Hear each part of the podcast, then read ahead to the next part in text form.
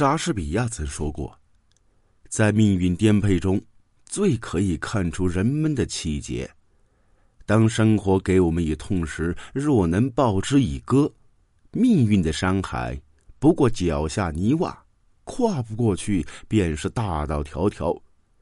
人说女子如蒲柳，经不起狂风摧折，但他们坚韧起来，却比高山还要挺拔。杨希是个盲人按摩店的一个普通员工，今年四十一岁，他有个女儿。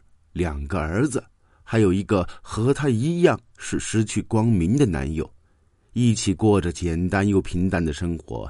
他总是带着微笑，因为他对这样来之不易的幸福感到满足。在二十六岁以前呢，他的日子都是灰暗的。二十六岁那年，她因杀害丈夫入狱，虽然他坐过牢，却没人因此轻视他。如果你了解他的前半生，便会对他此刻的平静肃然起敬。杨希出生于陕西某农村，家中兄弟姐妹好几个。上个世纪九十年代，在思想落后的农村地区呀，重男轻女还比较严重。他虽然是家里的老幺，但没有得到父母多少宠爱，因为父母的期望和爱都在哥哥们身上。家里穷。只能供哥哥一个人上学，他从十岁起就跟着父母一起下地干活，为了补贴家用，还跟人上山采茶。因为干活麻利，不怕吃苦，每天都能比别人多赚几块钱。这些钱他也没藏着私用，都交给了父母。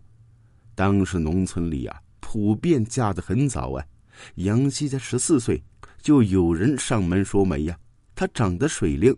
做事也勤快，又懂事孝顺。这小小的村庄里，说是一家有女百家求也不为过。但是杨家父母已有自己的打算，想让她再大一点，嫁给有权或者有钱的，以后呢好帮衬他哥哥。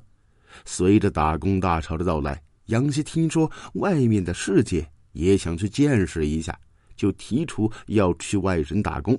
杨希哥哥被宠坏了，早已辍学，不学无术。到了成家的年纪，家里呢也没钱张罗，就同意杨希出去务工，但要求每个月把工资寄回来。就这样，杨希哥哥靠着妹妹的工资，终于娶上媳妇儿。而已经十九岁的杨希也被父母催着回来嫁人了。杨希见识过大城市的繁华，也接触了很多新潮的思想。不想呢，一辈子都待在思想迂腐的老家，打算回家和父母好好谈谈。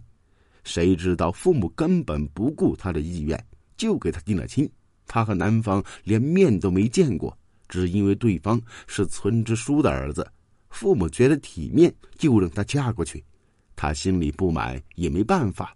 父母已经收了彩礼，只能走一步看一步的和男方相处着。但是这个男人呢，并不是善茬呀。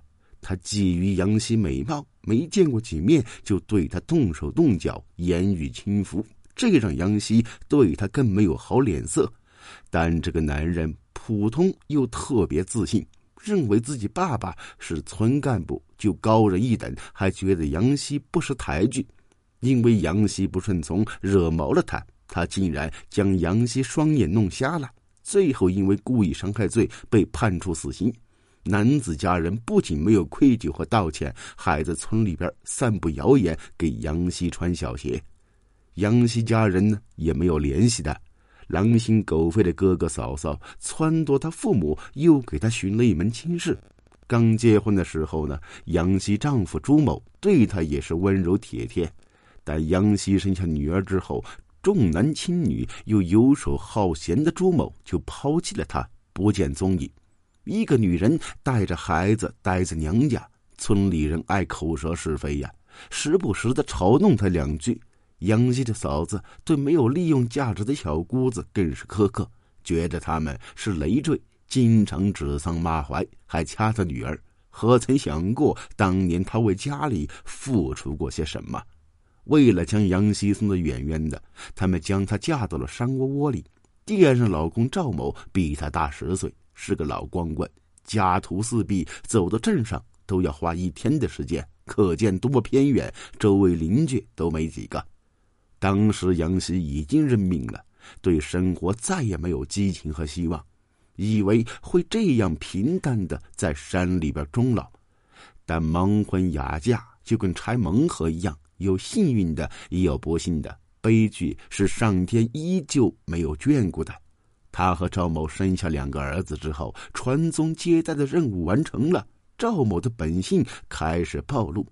繁重的劳动和日渐贫穷的生活让他心里边非常不痛快。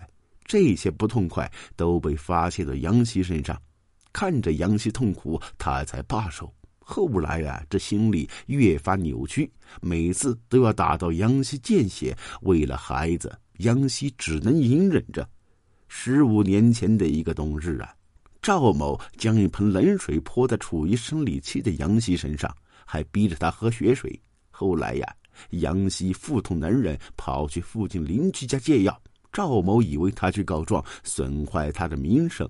等杨希回来之后，对他是拳打脚踢，还磨刀说不会放过他和他的女儿。那天夜里啊，这杨希辗转反侧，他知道啊，残暴的赵某什么都干得出来。为母则刚，为了孩子，他不得不反抗。他摸索着到厨房，拿起刀，确认赵某的位置，朝他一通乱砍，直到他不再挣扎，才停手。天亮之后。他去邻居家，让邻居帮他报警，直到警方将他抓走，他才真正的感到解脱的轻松。虽然大家都对他感到同情，但他本可以采取法律手段制止赵某的暴行。赵某的行为已经涉嫌虐待罪，一旦核实是要承担刑事责任的。可他选择最痛苦的那一条，他的行为已经构成了故意杀人罪。